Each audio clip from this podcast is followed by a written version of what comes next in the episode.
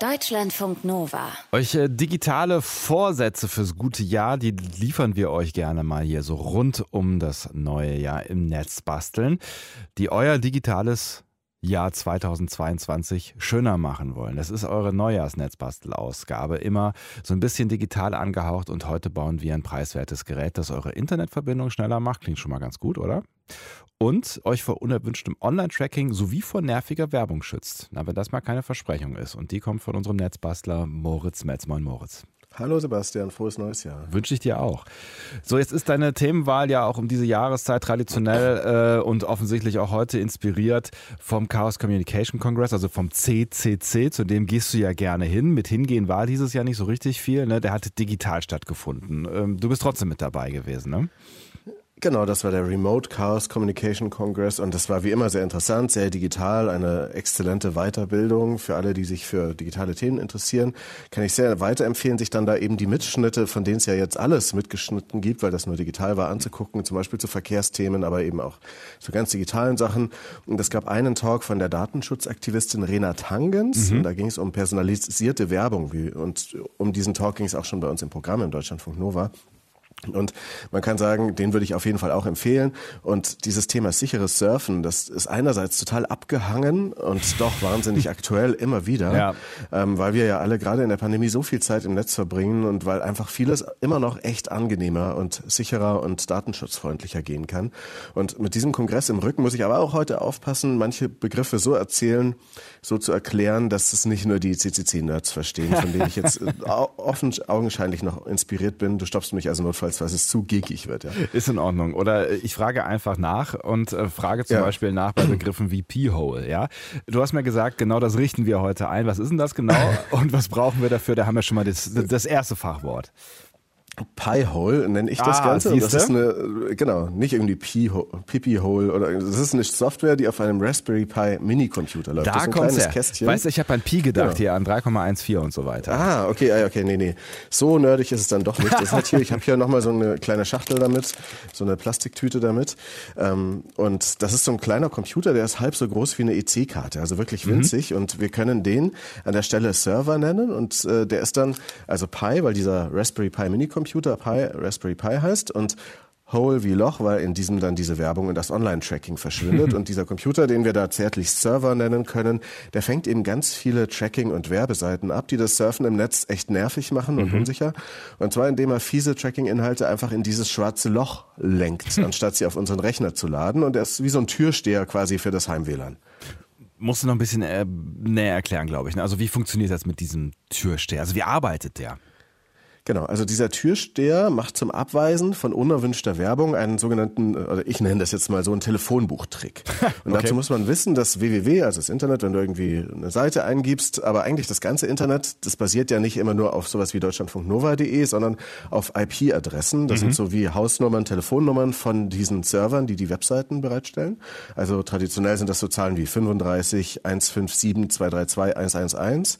Das ist übrigens, wenn du das eingibst, die IP-Adresse von deutschlandfunknova.de www.ftf.de mhm. und dann landet man eben auf unserer Webseite, wenn man das eingibt. Und diese Zuordnung der Ziffern, also dieser IP-Adresse mit den Zahlen zu diesen menschenfreundlichen Textdomains deutschlandfunknova.de, das geschieht in so einer Art Telefonbuch. Und das ist das Domain Name System, kurz DNS. Okay, und die in diesem DNS-Telefonbuch steht dann eben drin, hier deutschlandfunknova.de ist zu erreichen unter dieser IP-Adresse, die du gerade eben genannt hast, ja 35.157.232.111. Genau. Genau, und das äh, DNS-Telefonbuch ist eigentlich ein hierarchisches System von nominell eigentlich nur einem Dutzend Core-Root-Servern, die sozusagen das Zentrum bilden, dieses DNS, aber die haben dann hunderte und tausende weiterer Name-Servern, die das sozusagen spiegeln und diese Infos untereinander verteilen, mhm. welche IP-Adresse welcher Domainname ist. Und wenn ich jetzt deutschlandfunknova.de öffnen will, dann fragt der Browser meines Laptops erstmal den WLAN-Internet-Router hier, der da neben dem Sofa steht, mhm. aber weiß, welche IP-Adresse dann dahinter steckt. wenn ich das schon mal aufgerufen habe, dann kann das sein, dass der sich sich das sozusagen gemerkt hat von einem vorherigen Besuch,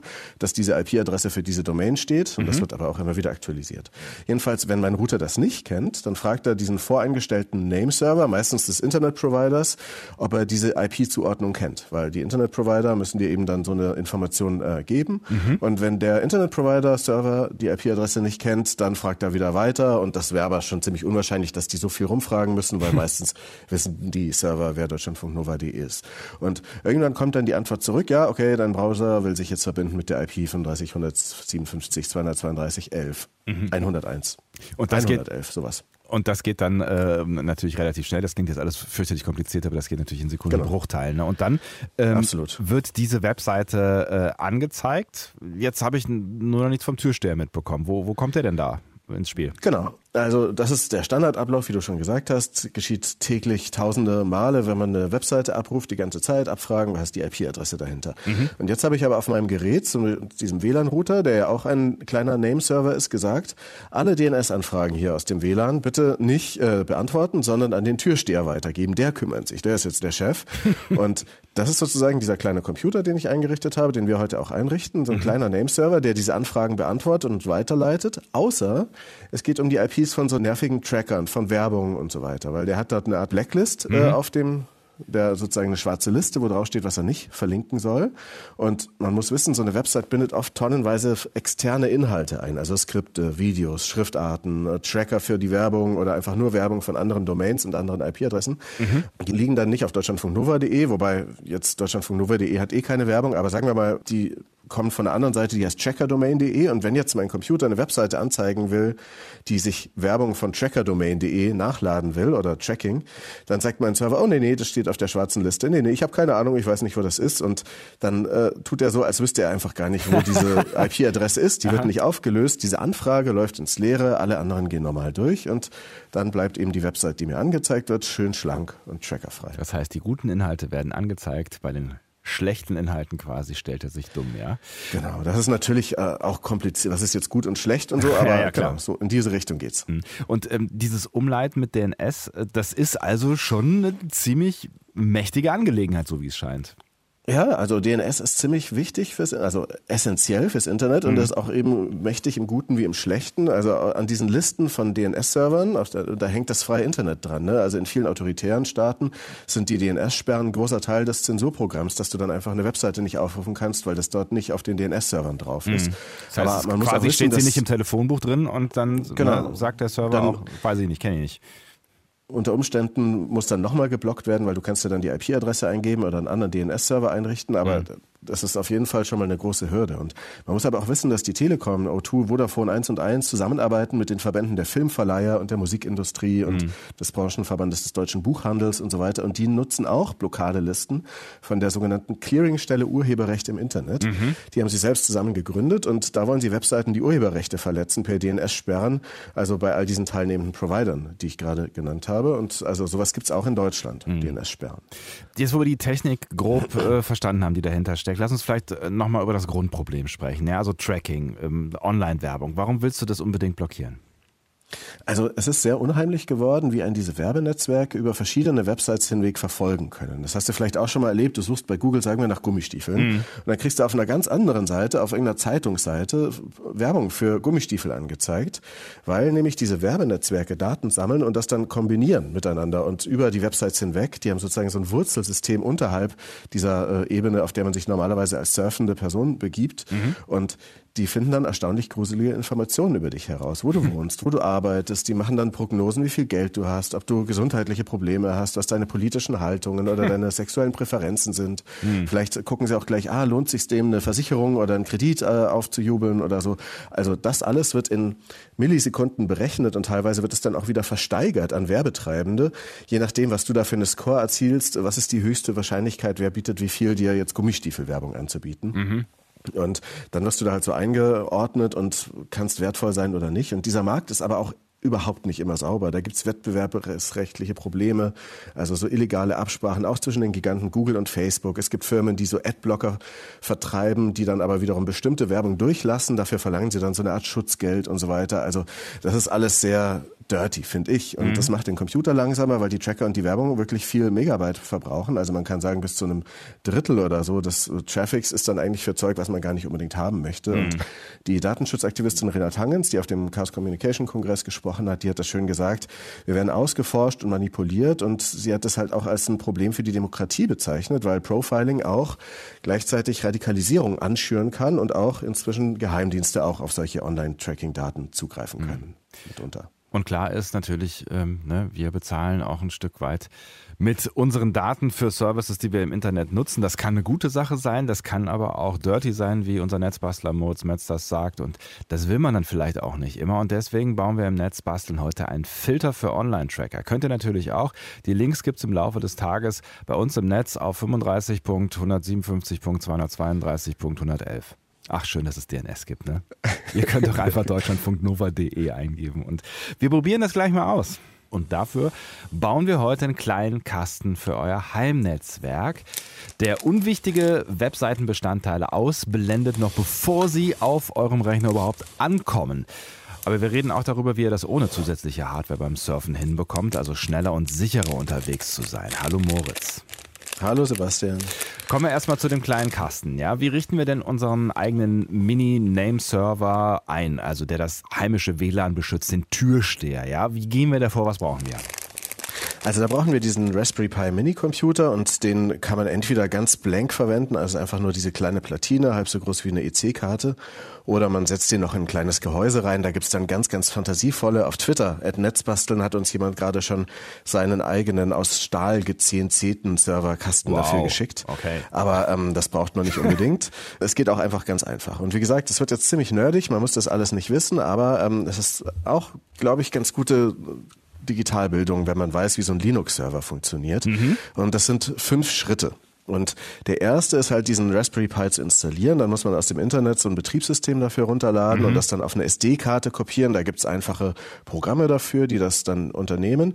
Und dann kann man aber vorher, also es gibt verschiedene Versionen von diesem Linux für diesen Raspberry Pi. Dann mhm. nimmt man eins, was dann keine so eine grafische Benutzeroberfläche, so ein Desktop hat. Mhm. Und dann lädt man die Datei runter, flasht die auf die Speicherkarte. Es dauert fünf bis zehn Minuten und dann kann man noch zwei Dateien da anlegen, die dann die WLAN-Konfiguration schon drin hat, wobei es sich empfiehlt, dieses kleine Kästchen Kästchen, diesen Raspberry Pi, über so ein Ethernet, also über so ein Kabel an den Router anzuschließen, da ist das noch ein bisschen schneller und fehlersicherer. Mhm.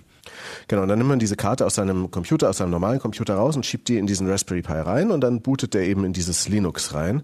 Und man steckt den einfach nur an den Strom an oder eben auch über so ein Ethernet-Kabel an den Router und dann kann man den versuchen im im Netz schon zu finden, auch dann eben mit so einer Heimnetz-IP-Adresse, die mhm. dann so ähnlich aussieht wie die, die wir vorhin genannt haben. Bei mir ist das eine, die auf 178.87 endet. Mhm. Und dann kann man im Router also das ist dann sozusagen bei mir jetzt so eine Fritzbox, aber da gibt es ja verschiedenste, dann eben einstellen, dass dieser Raspberry Pi immer die gleiche IP-Adresse haben soll. Aha, so dass, dass man der dann immer wieder, wieder findet quasi. Ja? Genau. Mhm. Normalerweise werden die dynamisch vergeben und dann kann es sein, dass er an einem anderen Tag oder so eine andere bekommt. Und dann kann man sich in einem Terminal einloggen. Das ist dieses Programm, was so aussieht wie in so Hackerfilmen, so mit so schwarzer Text, also so schwarzer Hintergrund, weiße, weiße Schriftart ja. oder so oder andersrum. Kann man sich einstellen, wie man will, die Farben und da kann man wahnsinnig viel machen. Das ist so unter der Motor Motorhaube von diesen Computern sozusagen arbeiten. Mhm. Und da kann man sich dann mit äh, SSH, das ist halt so ein Protokoll, wie man auf diese Dinger draufkommt, kann man sich da einloggen auf dem kleinen Computer. Dann sollte man vielleicht noch das Standardpasswort, das Raspberry heißt bei diesen Computern, erstmal ändern. und dann ist man da eingeloggt. Also, und dann macht man erstmal ein paar so Wartungsschritte, aktualisiert das System mit so Befehlen wie sudo, upget, update und so. Das sage ich jetzt alles nicht so genau. Man stellt dann nochmal den Namen ein und du merkst schon, es wird immer komplizierter. Man kann mhm. noch so eine Schlüsseldatei drauf machen, dann braucht man gar kein Passwort mehr. Mhm. Und ähm, dann kann man den auch immer wieder neu starten mhm. über dieses Terminal.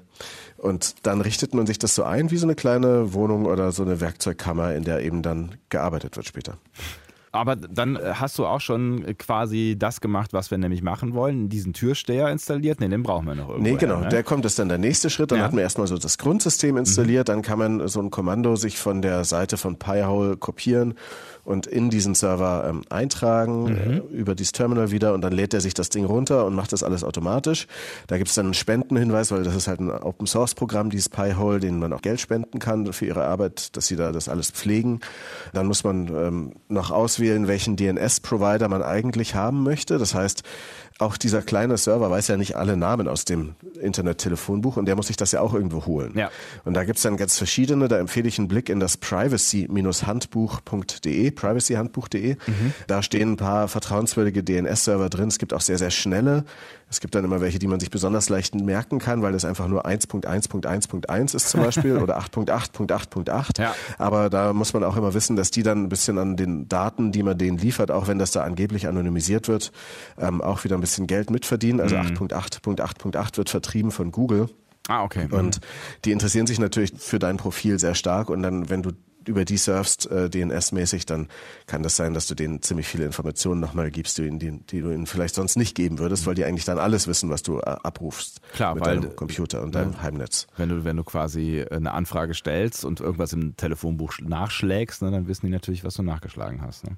Genau, und das lässt sich sehr gut auswerten, um daraus dann auch Werbeprofile zu machen. Mhm. Und dieses Wissen, was denn im Netz viel abgerufen wird, ist wirklich viel Gold wert. So, ne? Mhm. Dann kann man auch auswählen, ähm, ob dieser Pi-Hole, dieser kleine Computer erstmal mitschreiben soll, welche Websites alles darüber abgerufen und blockiert wurden. Ähm, das gibt verschiedene Anonymitätsstufen, die man da einstellen kann. Sollte man eigentlich abschalten, weil sonst weiß man, was die Leute in deinem WLAN alles für Seiten besuchen. Das will man eigentlich gar nicht. Ja. Dann ähm, muss man das Ganze noch bei deinem Router einrichten. Dann mhm. kann man sozusagen einmal der Fritzbox sagen, jetzt in meinem Fall, dass sozusagen alle Anfragen betreffend dieses DNS an den Türsteher weitergerichtet werden, was wir vorhin besprochen haben, mhm. dass der dann eben diese Anfragen übernimmt und das muss man dann nochmal in der Fritzbox eben einrichten, dass DNS dorthin geht und dann ist man eigentlich soweit fertig und dann kann man sich, wenn man möchte, das hat auch jemand bei Twitter uns gerade geschrieben, dass das Ganze nur stilecht ist, wenn man sich ein Star Trek Theme einrichtet, weil dieser Pi-Hole ja. hat auch so eine Webseite, die kann man sich so einrichten, dass es aussieht wie Star Trek. Star Trek. Finden manche wichtig, ich nicht. Du vielleicht. Ich vielleicht, ja, durchaus. Ich äh, könnte mir das ganz gut vorstellen. Aber gut, mal abgesehen von der Optik haben wir ja ähm, äh, jetzt so einen hoffentlich funktionierenden Pi-Server stehen. Den testen wir auch gleich. Und du hast es angedeutet, es ist natürlich schon alles so ein bisschen ähm, aufwendig. Ne? Du musst dir halt einen eigenen Linux-Server äh, einrichten. Es sind nur ein paar Schritte, aber man muss sie machen, man muss sich rantrauen. Ja? Kann, kann ich dann das eigentlich auch ein bisschen einfacher machen? Also vielleicht dann ohne so ein Gerät, wenn ich jetzt sage, da traue ich mich vielleicht jetzt noch nicht ran oder sowas? Ja, das geht auch. Also wie gesagt, es ist nicht ganz einfach, ja. das gebe ich zu, aber man lernt was dabei, wenn man es macht und kann es mal ausprobieren und auch nicht viel kaputt machen. Ja. Und wenn man möchte, kann man sich aber auch einfach nur so eine Adresse, wie ich gesagt habe, diese Zahlen 1.1.1.1, diese IP-Adressen, die gibt's ja. Und es gibt aber auch solche Name-Server im Internet, die auch schon genau das machen, was so ein Pi-Hole tut, nämlich Tracking und Werbung blockieren, die das schon übernehmen. Und die kann man einfach auch in seinen Computer eintragen. Der mhm. Effekt ist dann letztlich dasselbe, wie wenn man so ein Pi-Hole zu Hause nutzt. Und da gibt's dann auf der Liste im privacy-handbuch.de einige Anbieter. Ich habe da DNS Forge genommen, Forge geschrieben. Mhm. Das ist so ein Team aus Köln von adminforge.de, die machen ganz viele so freie, datensparsame Alternativen zu bekannten Diensten, mhm. stellen die den Nerds zur Verfügung und es ist auch spendenbasiert und sieht ziemlich real aus. Also da überwacht einen, glaube ich, wirklich keiner. Hm. Okay. Und sie verwenden eben die gleichen Blockierlisten, die gleichen schwarzen Listen wie Pi-Hole auch.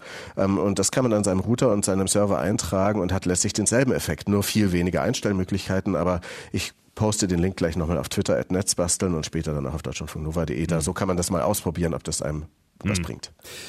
Geht das eigentlich alles auch ähm, am Smartphone oder wie blockiere ich da das Tracking? Ja, das finde ich eine sehr wichtige Frage, weil Tracking auf Mobilgeräten wird nicht so leicht verhindert und meistens sind ja die Leute heute mehr mit dem Mobilgerät im Netz unterwegs und es mhm. gibt auch Studien, die sagen, dass die Werbung ähm, auf Mobilgeräten effizienter eingeschätzt wird als auf dem Computer zu Hause und deswegen äh, werden auch mehr Gelder in diese Richtung gelenkt, dass Werbung auf mobilen Geräten angezeigt wird. Ja. Und jetzt ist es natürlich so, wenn du zu Hause bist mit dem Smartphone und in deinem WLAN von deiner WG, dann geht es ja auch über diesen Pi-Hole-Server und mhm. dann hast du keine Werbung, aber dann schaltest du um auf Mobilfunk und dann geht's nicht. Dann Klar. hast du Werbung und da willst du ja gerade Traffic sparen und deswegen gibt's da verschiedene Optionen. Also Apple hat da so ein bezahltes Security-Feature, wenn man so ein Apple-Telefon hat, das die IP-Adresse verschleiern soll. Das geht aber wirklich nur für bezahlte Nutzer und auch nur für Safari, für diesen Browser. Weiß mhm. nicht, ob das so optimal ist. Ähm, man kann auch immer über so ein VPN surfen. Das bietet dann ne, auch noch Verschlüsselung an und daneben auch manchmal Tracking und Werbung zu deaktivieren, kostet aber auch Geld. Aber auch da beim iPhone kann man sich so einen alternativen DNS-Server eintragen, wie dieses äh, DNS-Forge, was ich vorhin äh, vorgeschlagen habe. Gibt es aber viele verschiedene. Da braucht man aber eine App dafür. Da gibt es zum Beispiel eine von einer in Berlin ansässigen Stiftung, die ich mhm. gefunden habe, die heißt DNS Cloak.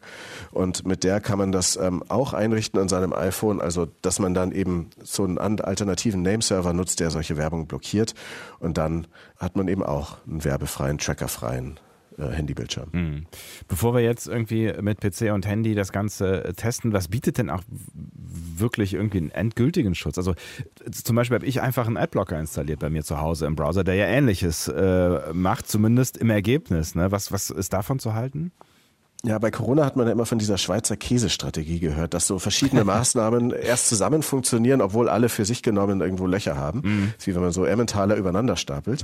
Und äh, so ähnlich sehe ich das auch mit den Trackern und mit den Adblockern. Also wenn man das in Kombination nutzt, dann ist man da auf jeden Fall noch besser mit dabei.